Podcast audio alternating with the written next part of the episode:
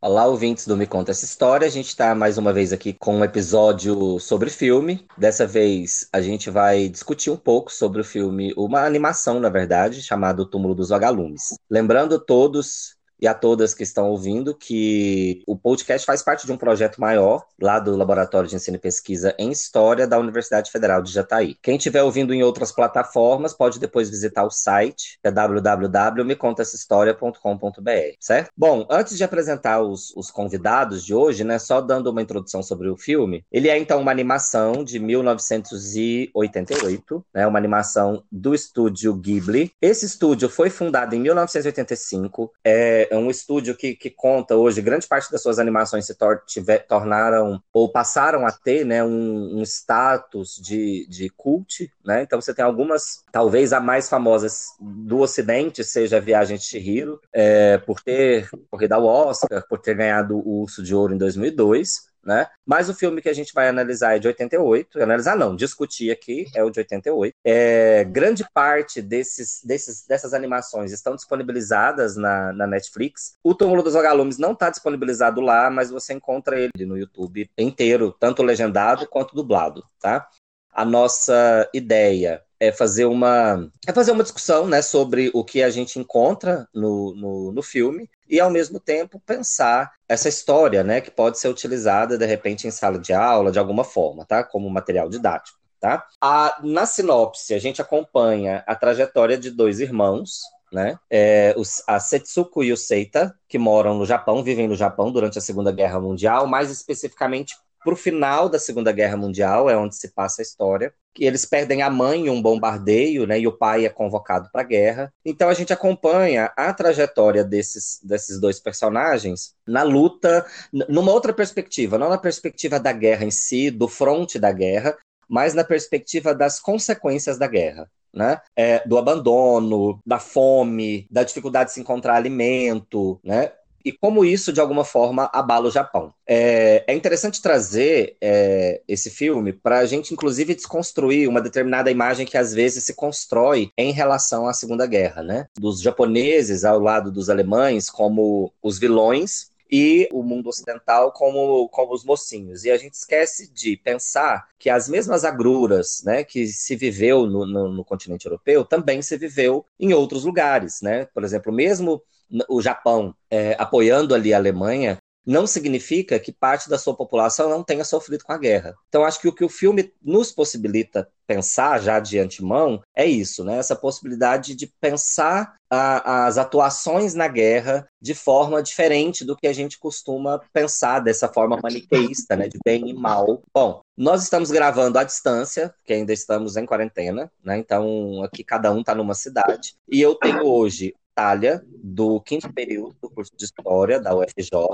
e o Fernando, do sétimo período de História da UFJ. Meninos, bem-vindos. Vou deixar um espaço para vocês falarem um oi para a galera e aí a gente pode começar, tá bom? Muito obrigado mais uma vez pela disponibilidade de vocês dois. É, olá, queridos ouvintes. É, obrigada, Ed, pelo convite, né? Acho que vai ser uma, uma boa discussão, né, para falar do filme e vamos lá. Oi, gente, boa tarde. É, agora a gente tá gravando na tarde, né? Mas é, eu sou o Fernando, tô aqui gravando outro podcast e vamos conversar sobre esse, sobre esse filme que na verdade já é uma grande aula de história, né? Verdade. Então eu, eu queria que vocês comentassem, assim, aí óbvio, vocês têm as impressões de vocês, eu quero que vocês vão colocando aí, mas para quem está nos ouvindo, né, essa, essa possibilidade da gente pensar o, a guerra não na visão maniqueísta, né, assim, é óbvio que pensar de uma forma diferente não significa passar pano, vamos dizer assim, para os erros que aconteceram, mas perceber que parte desses erros aconteceram num viés político e que parte dessa população acabou se tornando vulnerável também dentro daquele contexto todo, né? Então, como que queria que vocês comentassem como vocês viram o filme a partir disso, né? Dessa possibilidade de levar de repente para a sala de aula uma visão diferente da guerra que não seja a dos mocinhos e bandidos. É, a filme, né, nos dá a possibilidade de pensar outras narrativas, né, acerca da Segunda Guerra Mundial, é, para além de da narrativa de mocinhos e vilões, né? Ele dá a oportunidade da gente ver a dimensão da dor da guerra, da miséria da guerra, da fome, né, que a guerra trouxe para essas pessoas comuns, né? É, e também pensar quais as narrativas são colocadas nos filmes norte-americanos, né? Colocando o Ocidente, a Europa como heróis e os outros como vilões. Acho que o filme dá mais essa oportunidade mesmo de pensar outras narrativas para a guerra.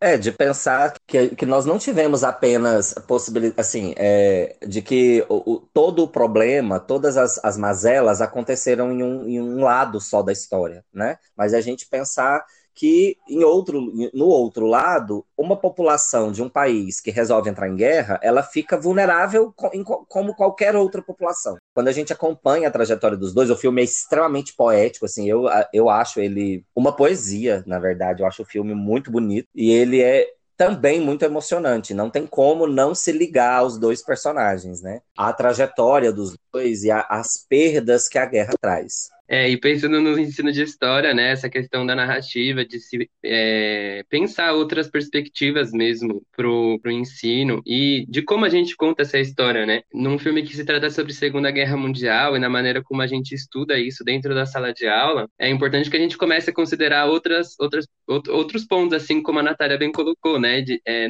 normalmente nessa questão da Segunda Guerra Mundial, a gente acaba estudando ali é, os Estados Unidos como grande herói, como a nação que destruiu o mal, né? E aí, muitas vezes, também nessa narrativa que a gente encontra mesmo nos livros didáticos, ou até curso mesmo, né? Se tem muito é, essa questão de, tipo, aí os alemães invadiram lá, e aí depois teve um monte, um monte de é, confronto, né? E aí esses confrontos foram cada vez aumentando, até que o dia teve o dia D, né? O dia que a guerra acabou. E aí, no, ali embaixo, depois está escrito que teve bombas atômicas, né, que explodiram no Japão. Então, são coisas que acabam só considerando esses fatos, né, e aí acaba colocando o Ocidente, mais especificamente os estadunidenses, como heróis, né, e o filme traz uhum. uma narrativa para além dessa questão dos fatos, né, que é também uma questão micro, talvez a gente fale, mas que, que trate dali, ali da realidade, né, isso levando em consideração também que o filme, ele, ele é inspirado num, num conto, né, que o Nozaka Ai,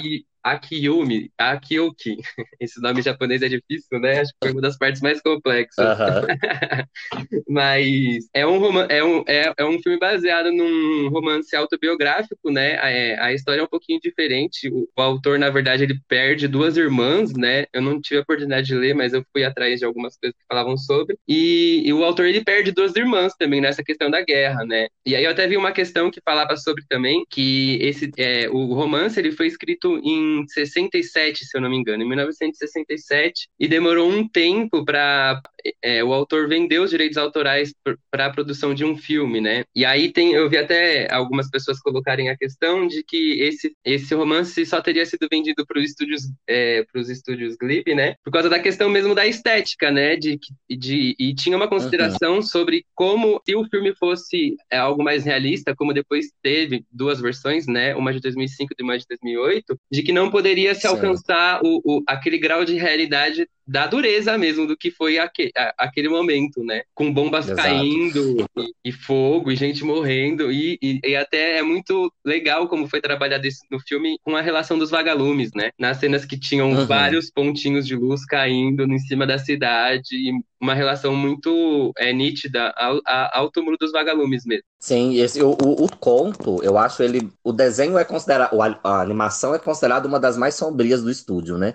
Mas o conto, ele é muito mais sombrio, né? O, o livro no qual ele, ele foi baseado a história é ainda mais tensa, né? E eu acho que ali eles dão uma, uma aliviada, mas a grande uh, questão do filme, eu acho que a, o grande ponto é, é, pensar na, na ideia de valorizar a vida do outro também, né? De, de contrapor exatamente isso que você comentou, e aí foi até legal você citar os livros didáticos, porque a gente tem uma narrativa muito pronta nos livros didáticos, que são é, é, muito estruturadas é, pelo viés ocidental, e aí realmente a gente trabalha com a ideia de bem e mal, como se o bem ficasse de um lado do mundo e todo o mal do outro lado do mundo, é, com estereótipos né, que foram construídos em relação aos japoneses, inclusive aqui no Brasil, de serem um povo muito frio, muito calculista, né? E esses estereótipos nascem a partir dessas visões mesmos, que inclusive os nossos materiais didáticos reproduzem, quando a gente não pensa nessa escala micro. Eu acho que essa é a grande pegada, eu acho que você pegou muito bem, Fernando. Quando ele, ele, ele diminui o foco e mostra lá a trajetória desses dois irmãos, ao mesmo tempo você percebe que tem uma, uma população inteira vivendo daquele jeito. A hora que ele vai buscar as coisas nos, nos destroços depois da bomba, ele para para tomar água e vê que tem uma, uma família também que está ali tentando pegar alguma coisa que sobrou depois do bombardeio, uhum. né? Ao mesmo tempo, você tem quando ele e a irmã vão para aquele banco, para aquele não um bunker, é tipo um abrigo, né? Uhum. E eles vão viver lá sozinhos. É, não, não quero dar spoiler do final, porque o final é, é,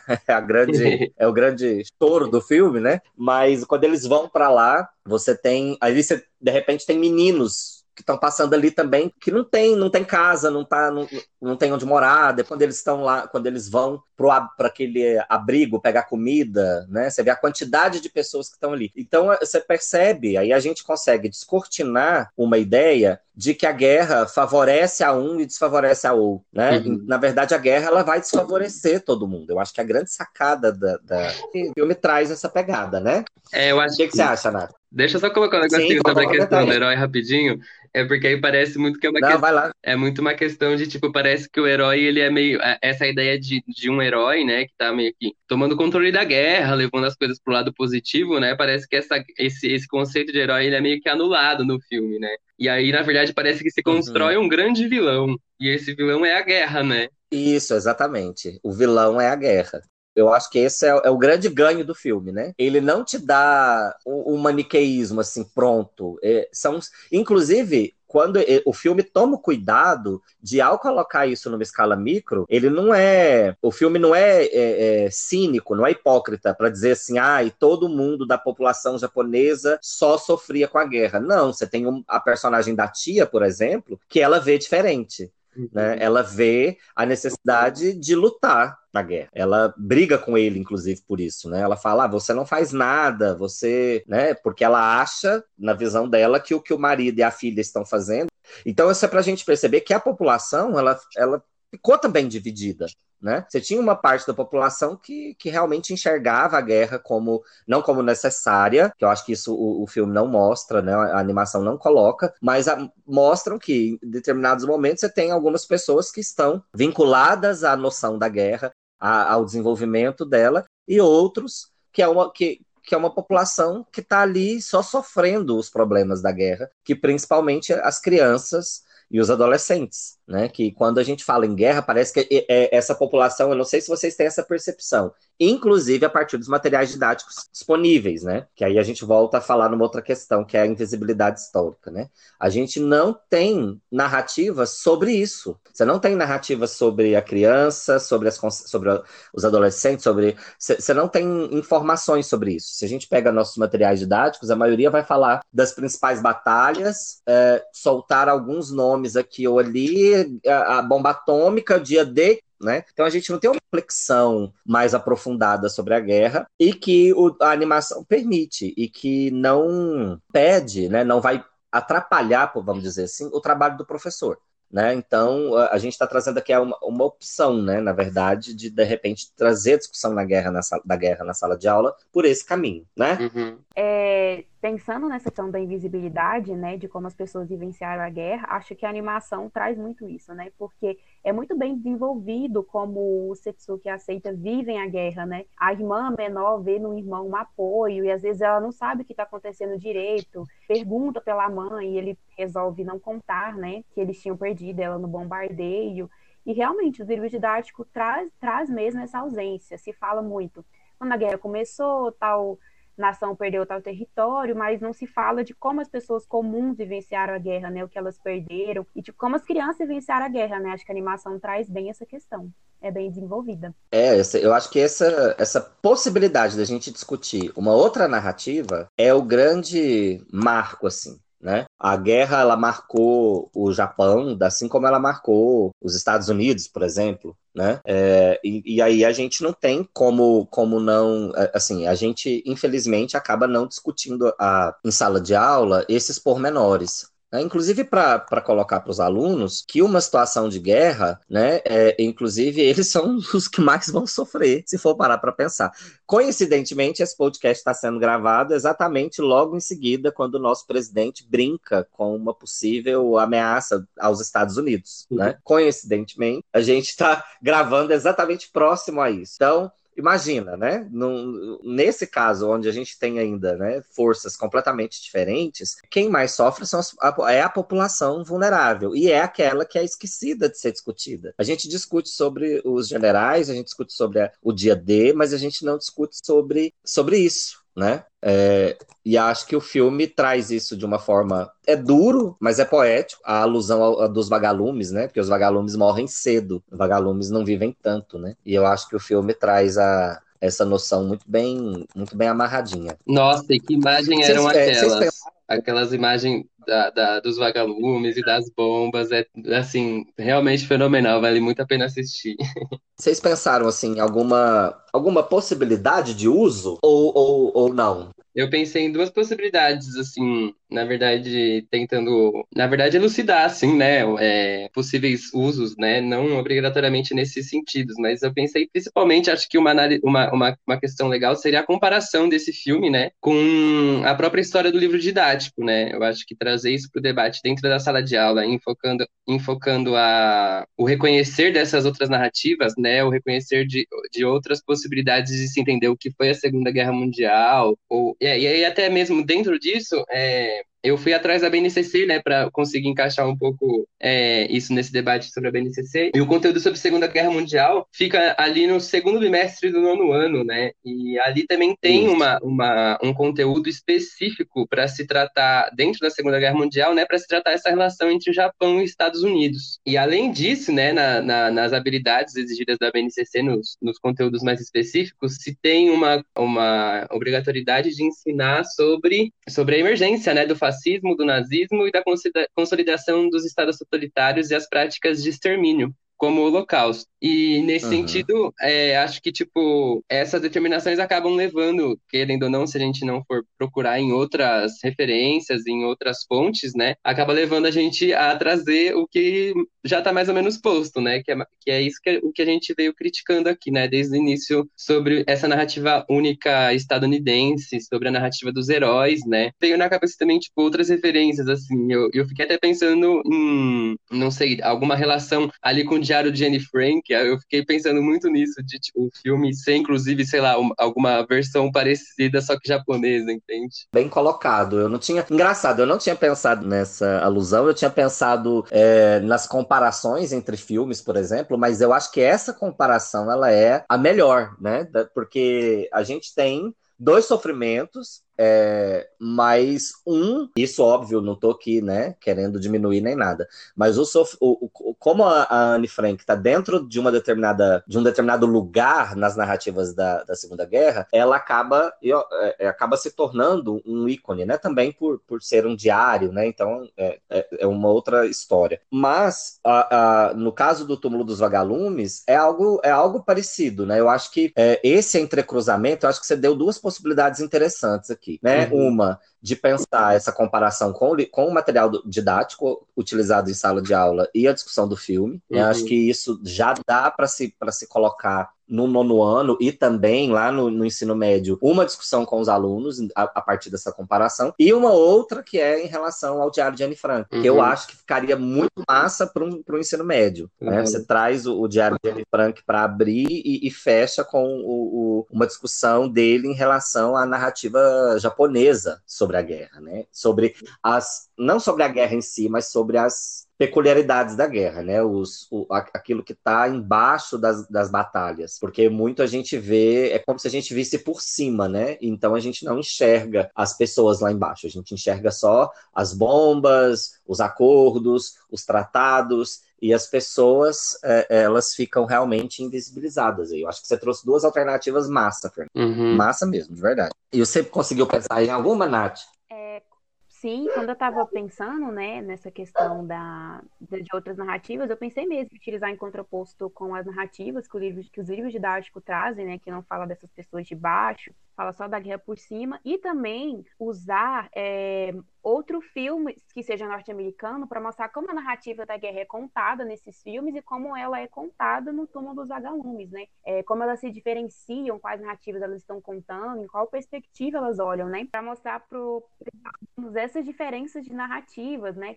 De quando é os Estados Unidos que está contando a guerra, que ele se coloca como vencedor, que ele se coloca como herói e o outro como um vilão, para os alunos perceberem mesmo essa diferença, né? De quando você está contando, você tem um interesse lá em como você conta, né? Essa, essa história. Então, pensei nessas duas possibilidades. É, eu acho que esse interesse de como contar a história, eu acho que isso, ah, na ideia da Natália, poderia funcionar, inclusive, como um projeto. Tipo, você, ao longo do ano, né, ou ao longo de um semestre, na verdade, ir trazendo vários filmes sobre a Segunda Guerra, né, e sobre essas diversas narrativas. Então, você poderia trabalhar. É, aí a gente tem, óbvio, uma, uma grande maioria produzida pela indústria norte-americana, né, pela indústria estadunidense, mas a gente tem alguns filmes fora também. Então, poderia pegar de três eixos, por exemplo. Poderia pegar um Resgate do Soldado Ryan e o, é, o Império do Sol, o, aquele filme alemão que é, é, sobre as últimas horas de Rita, e traz, traz um filme como A Queda, né, um filme né, pautado ali numa visão alemã, né, sobre esse momento. E aí eu acho que é como se você começasse é, é, nos Estados Unidos e fosse em direção ao Japão, né? E, e, e terminasse ali. Eu acho que seria interessante para mostrar as diferentes formas de contar. Não só é, e aí é importante trazer filmes de outros países para não ter a, a, porque se a gente pega, né, a, inclusive a queda também tem no YouTube, né, ele está completo no YouTube. Se a gente pegar só os filmes americanos, mesmo que contem a, narrativa de outro país, como Cartas de Rojima, por exemplo, ainda assim, é, é, como a Natália colocou, é uma narrativa que não é neutra, né? Então ela está contando a partir de um viés a noção japonesa sobre alguma coisa. É, então eu acho que o, o ideal seria pega, pega um filme americano, pega um filme alemão ou um filme, enfim, né? Aí vai depender de quem está escutando, às vezes conhece outros filmes de outras nacionalidades. Eu estou falando os primeiros que me vêm à cabeça aqui. E, e um filme oriental, né? Como o que a gente está sugerindo aqui, que é o Túmulo dos Vagalumes. Eu acho que essa trajetória na discussão dos filmes, ela pode trazer um engrandecimento gigante, assim, ó principalmente porque ele, é, é, você pode a, a, discussão pode se iniciar focada nas, nos grandes nomes e nos grandes tratados da guerra e quando ela fecha, né, quando você traz o túmulo dos vagalumes, ele quebra tudo isso para trás e fala, olha, toda essa discussão política, ela é importante sobre a guerra, mas existem outras coisas que a gente não discute, né, que a gente não discutiu, e que eu, aí eu acho que ficaria muito legal fazer um, um, um projeto em cima disso. Né? Eu acho que, bom, não sei se eu viajei, não sei, o que vocês acham, mas eu, eu, eu acharia interessante, né? E aí daria para trabalhar com os dois, né? Tanto com o que a Natália colocou, com o que o Fernando também falou das comparações, né, entre, entre o livro didático e o, e o filme, e entre o Diário de Anne Frank também e o filme. Eu achei assim fantástico. E para quem está ouvindo e não viu, gente, assiste, o filme é muito bom. Filme é muito bonitinho. É, vocês querem colocar mais alguma coisa? acho que essa discussão que a gente está fazendo, né, é, para falar dessas, dessas pessoas comuns que sofreram a guerra, também faz com que os alunos percebam que a história também ela é feita de dor, né, que ela também é feita de perdas, de miséria, né. Acho que para trazer mesmo essa dimensão, né. Então acho bem interessante mesmo o uso do falar dessas outras narrativas de guerra. Nossa, Natália, você tocou num ponto agora realmente muito muito essencial. Exatamente pensar, e eu falo isso pela, pela discussão que, né, lá da disciplina no Núcleo Livre, que a Natália faz comigo, inclusive. É, nós somos desacostumados, né, quando a gente fala do patrimônio sensível, que é o patrimônio da dor, do, de coisas que remetem à dor, ao sofrimento, né, é, é, bem isso que você comentou. A gente também não aprende a lidar e nem a discutir sobre a morte, né, a gente, e, e, e o que é didático, inclusive, né, a gente não aprende a debater e discutir sobre perdas, aonde a gente poderia fazer isso, que, por exemplo, essas questões trabalhadas na escola, já no nono ano e também no ensino médio, elas possibilitam a gente é, é, se discutir questões que muitas vezes as pessoas é, Muitas vezes não, né? A gente não para para falar sobre a, sobre a morte, por exemplo. A gente não para para discutir sobre a finitude da vida, sobre a vulnerabilidade da vida, que numa situação como essa, você pode estar tá aqui hoje e tá tudo bem, e no outro dia você não tem mais nada, né? E o quanto isso é próximo, o quanto isso é possível de acontecer. Aí a gente tende a olhar com uma distância muito grande. Eu acho que esse ponto que a Natália colocou, de trazer essa discussão do horror na história, causa essa aproximação que a gente distancia, né? Causa essa aproximação da finitude, de que as coisas acabam, de que as coisas mudam. E eu acho que nenhum ser humano na escola de alguma forma é preparado para isso. Não só na escola, né? Não, é, essas discussões em outros âmbitos também ela acaba não acontecendo. E aí e as pessoas não estão preparadas para perda. Eu achei genial. É, eu concordo super também. Acho que é, acho que a gente, enquanto sociedade, né, a gente tem um pouco dessa perspectiva é, meio de que é, o futuro no, nos aguarda coisas boas, né? A gente pelo menos tenta é, correr por esse sentido, mas a gente acaba esquecendo que no meio desse caminho tem vários tropeços, né? E aí, numa situação como essa da Segunda Guerra Mundial, como o filme retrata, né? Acho que assim é um grande tropeço mundial, assim, né?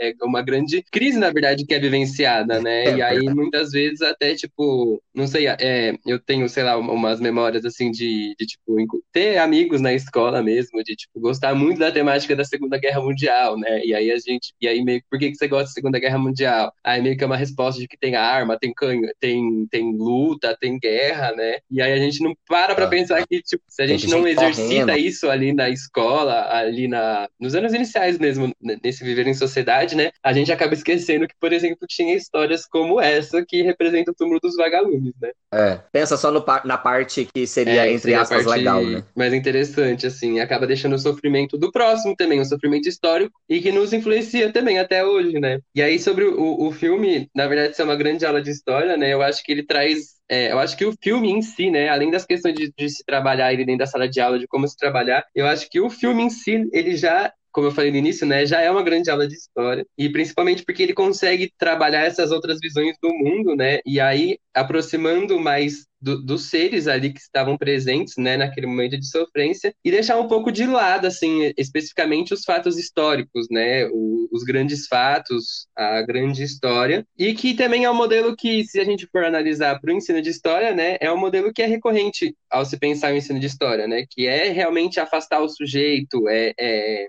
é realmente simplesmente trabalhar as informações, né? E deixar essa parte subjetiva mais interna, essa parte que realmente lida com a dor, em segundo plano, né? Isso também é fruto, fruto da, da nossa sociedade violenta, né? É, observa que é, o que é interessante no conteúdo da Segunda Guerra acaba sendo que as batalhas, a mor as mortes, enfim, mas não a subjetividade da morte, né? não a, a ideia de que isso, tá, de que isso é, é não é só o outro que vai morrer, né? Não é, existe um impacto uhum. dessas mortes, né? Existem consequências dessas mortes e realmente isso acaba sendo afastado. A gente não a, a criança ou adolescente não é preparado para pensar isso de uma forma educativa, né? No sentido de aprender realmente com a morte, né? De, de, e isso é. gera empatia, inclusive. Perceber que o sofrimento daqui é o mesmo sofrimento de lá, né? De se, de, de se colocar nesse lugar. Eu acho que, que esse exercício que o filme possibilita é exatamente a, a, chance de ser uma. de, de desenvolver é, empatia e ele é pensado nisso, tipo, é, nas imagens mesmo, né? Essa questão da empatia, quando se tem um monte de pessoas é, ali correndo da bomba, ou até quando a falta da empatia, né? Quando, sei lá, o menino de nove anos vai atrás de comida para ele e para uma menina lá menor que ele, e ele, ele apanha do cara que tem comida, né? Então acho que é, uma, é um exercício de você reconhecer também que além da empatia, esses momentos eles trazem muita desgraça para os indivíduos, né? É, com certeza. Bom, nós vamos nos aproximando do nosso encerramento. Natália, você quer falar mais alguma coisa antes, de, antes da gente encerrar? Fechar mesmo, que eu tinha pensado quando você estava falando essa questão de empatia, né? Bem no começo do filme, né, mostra o personagem principal, né, na estação de trem, jogado com outros corpos, é, e ninguém, tipo, as pessoas passam como se fosse uma imagem corriqueira, né? Dá para se pensar da, do que a guerra deixou para aquele país, né? A situação de pobreza, né, que corpos jogados se tornam comuns, né, numa estação de trem. Acho que eu pensei nisso também ao assistir o filme. A naturalização da violência, né? Naturalização da morte, Bem, bem colocado. Fernando, alguma coisa pra Não, gente que é encerrar? isso. Acho que eu falei tudo o que eu tinha mais pra falar aqui. Queria deixar a recomendação novamente. É um ótimo filme, muito legal para se trabalhar em sala de aula. Acho que abre para muitas possibilidades. E é isso. Muito obrigado a todos os ouvintes aí. E obrigado pelo convite. Gente, é, vocês são sempre muito bem-vindos, assim. É, vocês sempre conseguem trazer umas perspectivas muito, muito massa, não é à toa que eu vivo chamando. E assim, é, eu acho que foi um dos melhores é, do- dos nossos podcasts, assim. Eu acho que é, o, o, o filme possibilita a gente fazer, uma, fazer discussões tão grandes, né? Então eu acho que, que valeu muito a pena. Eu queria agradecer mais uma vez vocês dois, agradecer, né, a quem tá ouvindo e falar para todo mundo: olha, tem o filme no YouTube, tá lá, procura O Túmulo dos Vagalumes, assista. E depois também assista os filmes do Estúdio Ghibli, que tá no, no- no- na Netflix. São todos realmente muito interessantes, mas em especial esse aqui, ele, ele, é, ele é realmente muito bonito de assistir, tá bom? Então, gente, vou deixar um abraço, um beijo para todo mundo. Abraço, Abraço. Fernando, abraço, Natália, beijos. E também para quem tá nos, tá bom? Até o próximo, gente. Tchauzinho.